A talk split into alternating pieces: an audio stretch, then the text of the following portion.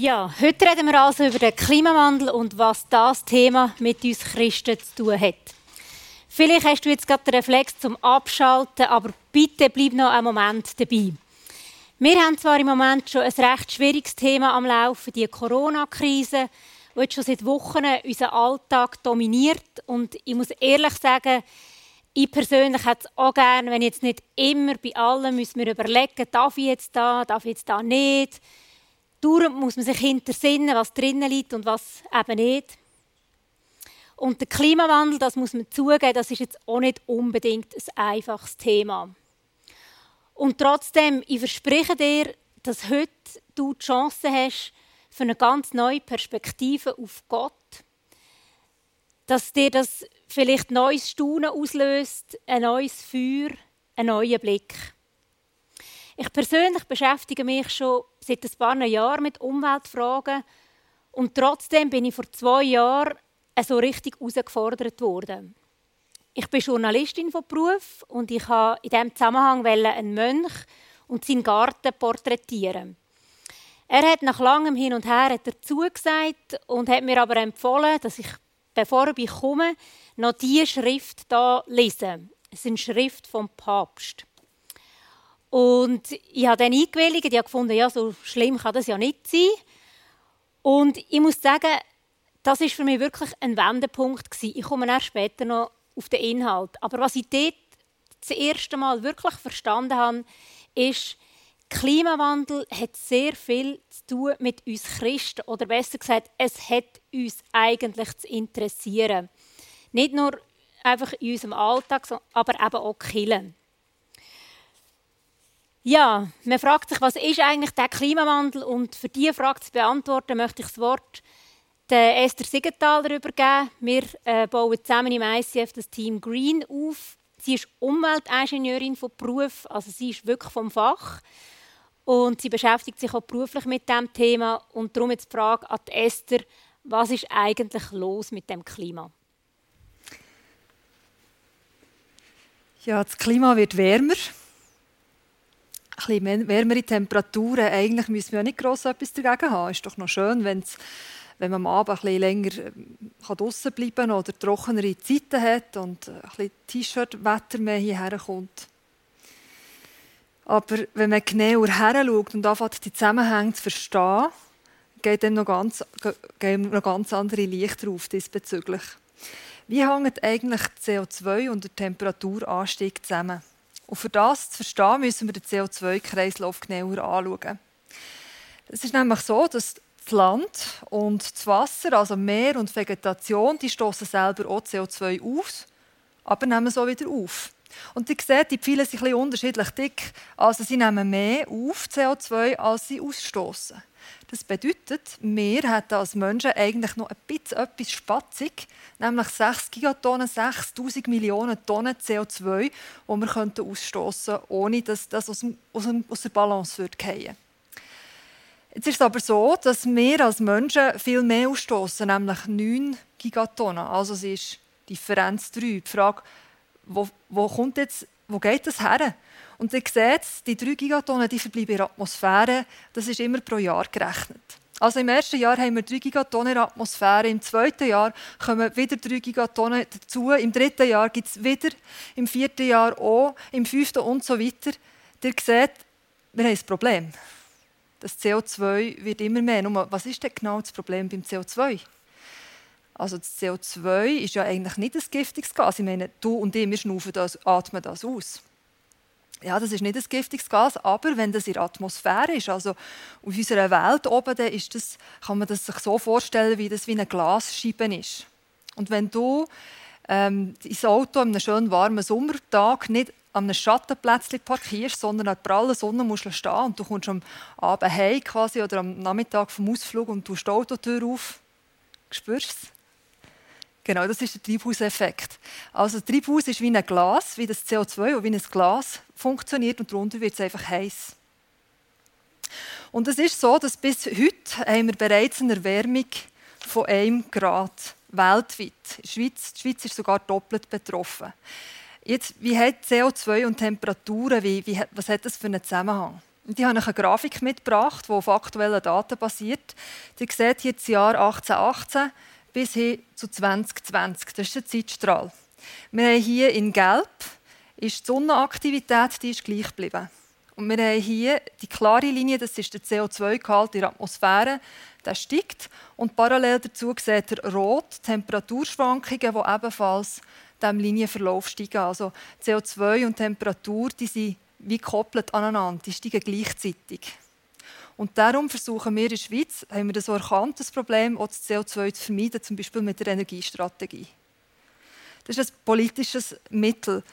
Aber was hat jetzt das ganz konkret für Folgen auf anderen Ebenen. Dadurch, dass es sehr warm wird, ähm, verdunstet mehr Wasser.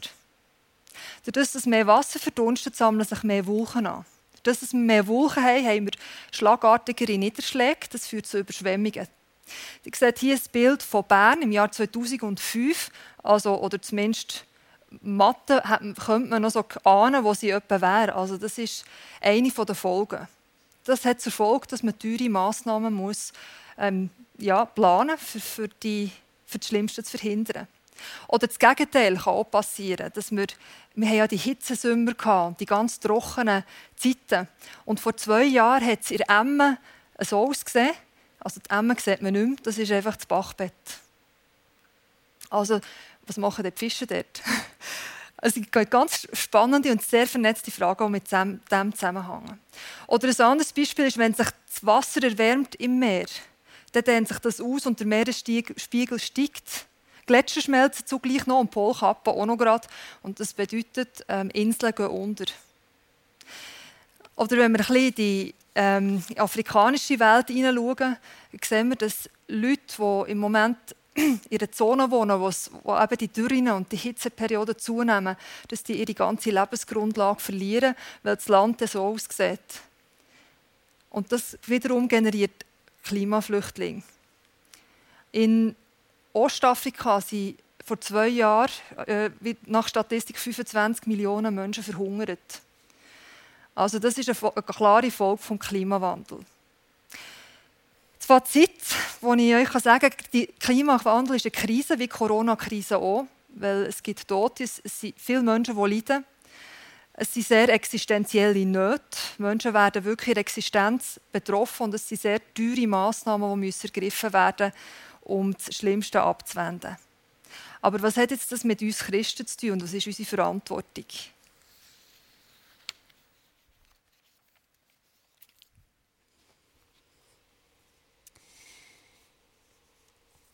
Ja, die Schrift vom Papst Franziskus da, wo ich ja quasi fast gezwungen wurde, um die zu lesen. Die hat den Titel Laudato Si über die Sorge für das gemeinsame Haus. Und das war für mich der Anfang von noch viel mehr Literatur und Auseinandersetzung zu diesem Thema. Natürlich ist dort drin all das vorkommen, was ich jetzt gerade Esther erklärt hat, all die Fakten, die Diagramme, alles einfach, was kaputt ist und zerstört, wie wir mit der Welt umgehen.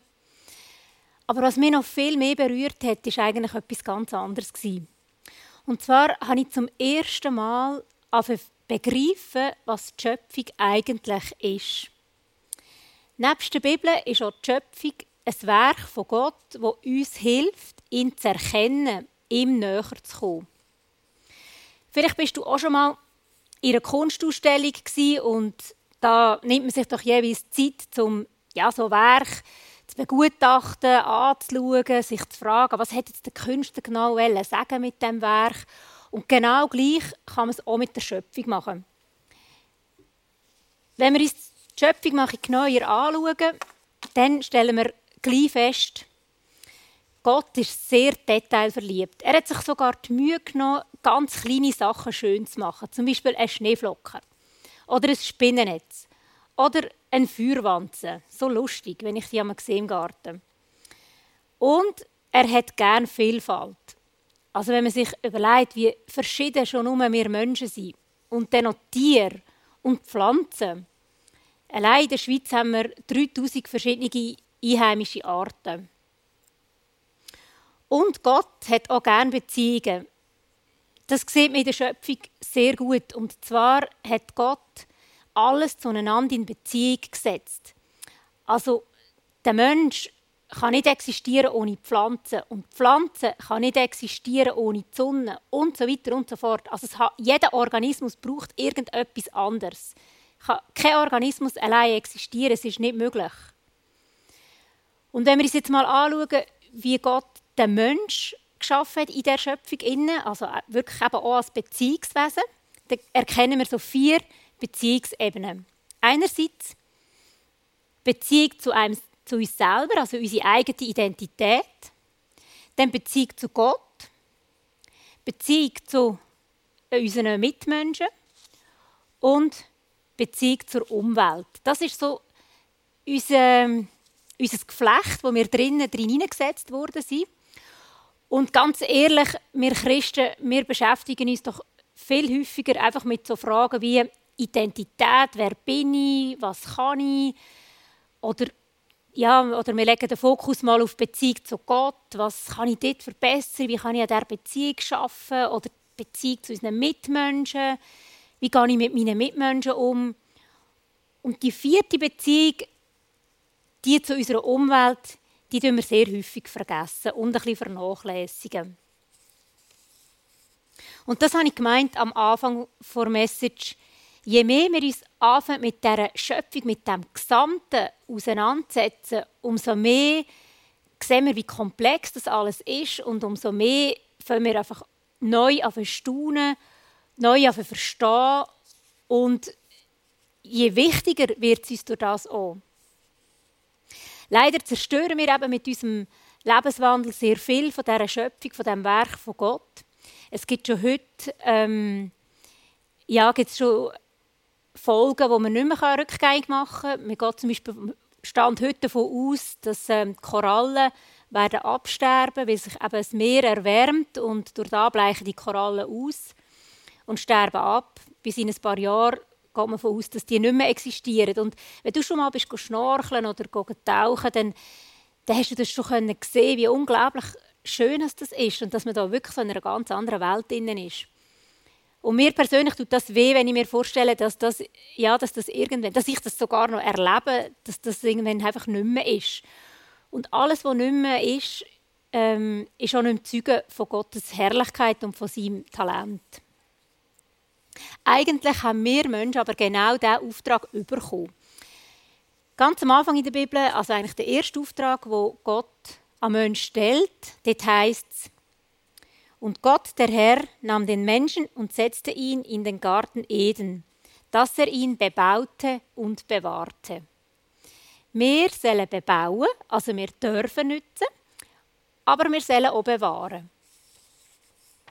Häufig hört man jetzt das Argument, ja, aber Gott sagt doch auch, wir sollen herrschen und wir sollen in Besitz nehmen.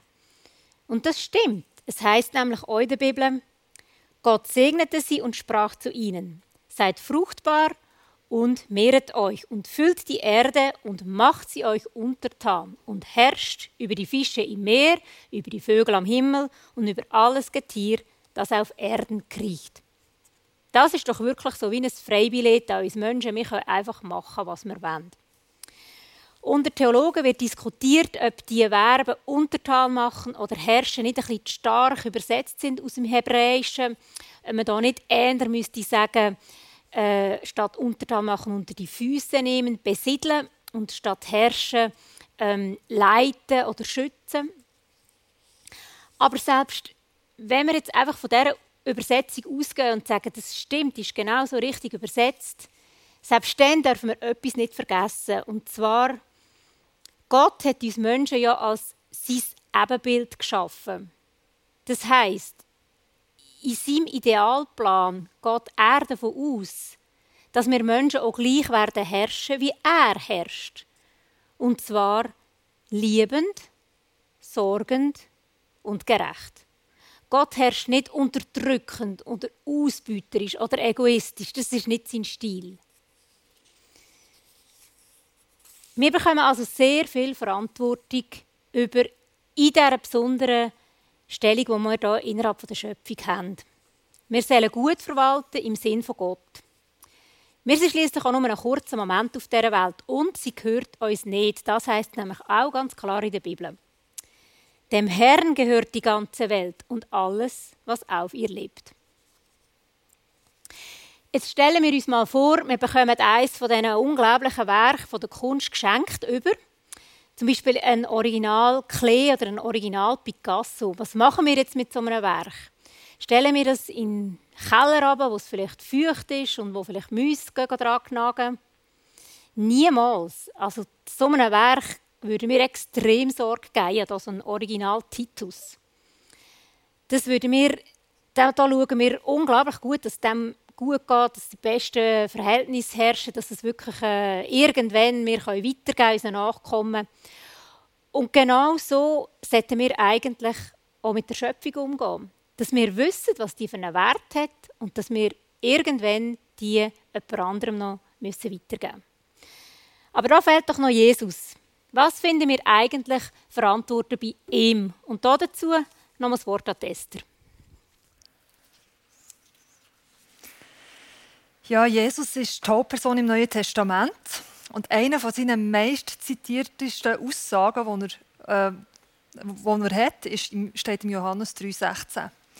Dort steht, denn so sehr hat Gott die, was hat er geliebt? Dass er seinen eingeborenen Sohn gab, steht auch da, denn so sehr hat Gott die Seele des Menschen geliebt, steht nicht. Oder denn so sehr hat Gott den Menschen geliebt, das steht auch nicht. Wenn wir in griechischen Urtext forschen, steht dort, denn so sehr hat Gott den Kosmos geliebt, dass er seinen eingeborenen Sohn gab. Und der Kosmos, das heißt übersetzt Welt oder Weltordnung, das ist eigentlich das, was dazu mal die Leute gesehen haben. Also Berge, Seen, Wälder, Tiere, Pflanzen, Sterne, Menschen, das Mückli und der Elefant. Das heißt, und das ist für mich auch immer wieder mindblowing, wenn ich hier, nachher, hier nachdenke, also Gott ist nicht nur für die Menschen gestorben, sondern für, für, für die ganze Welt, also für den Kosmos, für alles. Und das liebe ich Gott. Er denkt so mega ganzheitlich. Also das ist, das ist sein Wesen. Es geht ihm um die Wiederherstellung der ganzen Schöpfung. Es geht ihm nicht einfach um die Wiederherstellung von einzelnen Menschen, die will er auch wiederherstellen, aber noch viel mehr als das. Es ist, es ist mindblowing. Und das lesen wir auch im 1. Kolosser 1,20. Durch ihn hat er alles mit sich selber versöhnt. Also durch Jesus Christus hat er Gott alles mit sich selber versöhnt. Durch sein Blut am Kreuz hat er Frieden geschlossen mit allem, was im Himmel und auf Erden ist. Auch wieder hier, Himmel und Erde, das ist wirklich alles gemeint. Und die Versöhnung und der Frieden, der gilt für die ganze Schöpfung. Jetzt, wie sieht das konkret aus? Ich denke, uns allen ist klar, dass die Beziehungen, die Sarah vorher erzählt hat, die vier, die sind richtig kaputt gegangen. Also, es gibt Menschen, die haben keine Beziehung zu Gott oder zu sich selber, ihre Identität, das happert, oder zum Nächsten. Oder auch zur Schöpfung, das sehen wir offensichtlich. Und im Kolosser hier steht ja, Gott hat alles versöhnt. Also ich bringe jetzt das zusammen. Das ist eine spannende Frage und ich werde dir zeigen, wie das möglich ist, das zusammenzubringen. In der ersten Beziehung geht es um die Beziehung zum dreieinigen Gott und die kann wieder hergestellt werden, wenn du glaubst, dass Jesus Christus der Zugang ist zum lebendigen Gott. Die zweite Beziehung zum Nächsten dann können wir die Werte, die in der Bibel stehen, leben. Also Versöhnung und Vergebung. Die dritte Beziehung, die zu dir selber, es ist Identität, die auf Wahrheit gegründet ist. Und die Bibel ist voll von so Schätzen, die man ausgraben diesbezüglich. Mega spannend. Und die dritte Beziehung ist Beziehung zur Schöpfung. Auch die gehört zu seinem Wiederherstellungsplan. Und was bedeutet das jetzt in dieser Beziehung zu leben? Das bedeutet, dass wir Menschen einen Lebensstil haben von Nächstenliebe. Und zwar nicht nur Nächstenliebe Menschen gegenüber, sondern auch der Natur. Dass wir Verantwortung übernehmen. Nur was heisst Nächstenliebe? Nächstenliebe heisst Sorge tragen zur Umwelt. Wir informieren uns, ähm, wir schauen her und nicht weg. Wir leben einen Lebensstil, der fern ist von Egoismus und von Habgier. Es geht uns nicht um das Geld, wenn wir konsumieren. Das ist Nächstenliebe, sondern wir schauen, dass, dass es mit richtigen Dingen ist zu und her gegangen. Und für das muss man sich manchmal informieren. Nächstenliebe, das heisst, ähm, dass wir unseren Nachkommen eine Welt hinterlassen, wo nicht dreckiges Wasser hat, nicht irgendwie verschmutzt ist, nicht irgendwie verwüstet ist oder ausbeutet ist.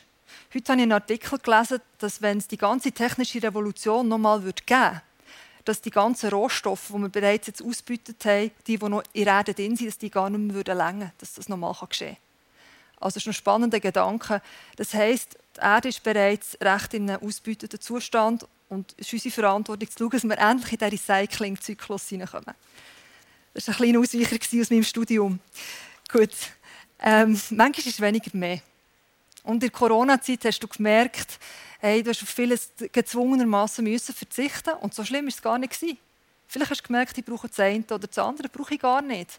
Und es geht ganz gut ohne. Jetzt fragst du dich vielleicht, ja, Esther, sag mal, was kann man denn so konkret machen? Weißt, ganz praktisch. Und die Frage haben wir uns natürlich auch gestellt und haben eine Homepage zusammengestellt auf äh, www.icf-bern.ch slash green. Und dort zum Beispiel kannst du nachlesen, was am meisten bringt. Ähm, der Bundesrat hat einen Umweltbericht von der Schweiz herausgegeben. Und in diesem Umweltbericht hat es viele Grafiken drin. Und in einer steht, in der Statistik steht, die, stehen die drei meisten Sachen, die die grössten Umweltauswirkungen verursachen. Das ist nämlich die Ernährung, vor allem tierische Produkte, Fleischkonsum, das ist das Wohnen. Drei Viertel von unseren Heizungen sind immer noch fossil beheizt. Und das ist die Mobilität, nämlich der Treibstoffverbrauch vom Privatverkehr und von den Flugreisen. Und vielleicht denkst du dir, ja, wenn, de, wenn ich etwas anfangen für die Umwelt zu tun, dann geht richtig, dann wäre das einer von diesen Punkten, die du könntest avisieren Aber vielleicht bist du ganz an einem anderen Ort und denkst, nein, komm, ich schaue ein bisschen auf, auf äh, andere Sachen. Und da haben wir dir ganz viele Tipps zusammengestellt. Zum Beispiel, äh, diesen Monat ist ein Laden eröffnet worden, wo man Kleiderberatung haben und Kleider ausleihen in Bern. Wir haben ein cooles Projekt. Ich selber schaffe es bei weitem nicht, all das, was ich erkannt habe, umzusetzen. Aber ich lasse mich nicht entmutigen, nicht überfordern. Ich habe mich entschieden, einfach dran zu bleiben mit dem, mit dem Herz oder mit dem Schritt, Schritt für Schritt vorwärts gehen, jedes Gramm CO2, das wir eingespart haben, das zählt. Zum Schluss möchte ich euch einfach nochmal ermutigen, nachhaltig zu leben, weil es ist unser erster Auftrag, uns Gott hat gegeben, die Erde zu bebauen und zu bewahren. Nachhaltig leben heisst, unsere nächste Liebe auszuleben, Gottes ganzem Werk gegenüber. Ich werde noch beten. Gott, du bist unser Schöpfer, du bist der Schöpfer vom Kosmos. Du bist der Erfinder vom Leben. Du bist der Gründer der Weltgemeinschaft und der Autor der Geschichte. Du bist der Entwickler vom Glauben in mir und du bist der Urheber vom Guten, der Anfang und das Ende. Du bist der Initiator der Befreiung, der Ursprung von aller Herrlichkeit, Quelle von Liebe der Erbauer von unseren Herzen, der Stifter von Hoffnung. Du bist der Vergründer von Nächstenliebe. Der Begründer. Du bist der Dichter von Schönheit und der Vater vom Licht. Aus dir entspringt die ganze Fülle. Amen.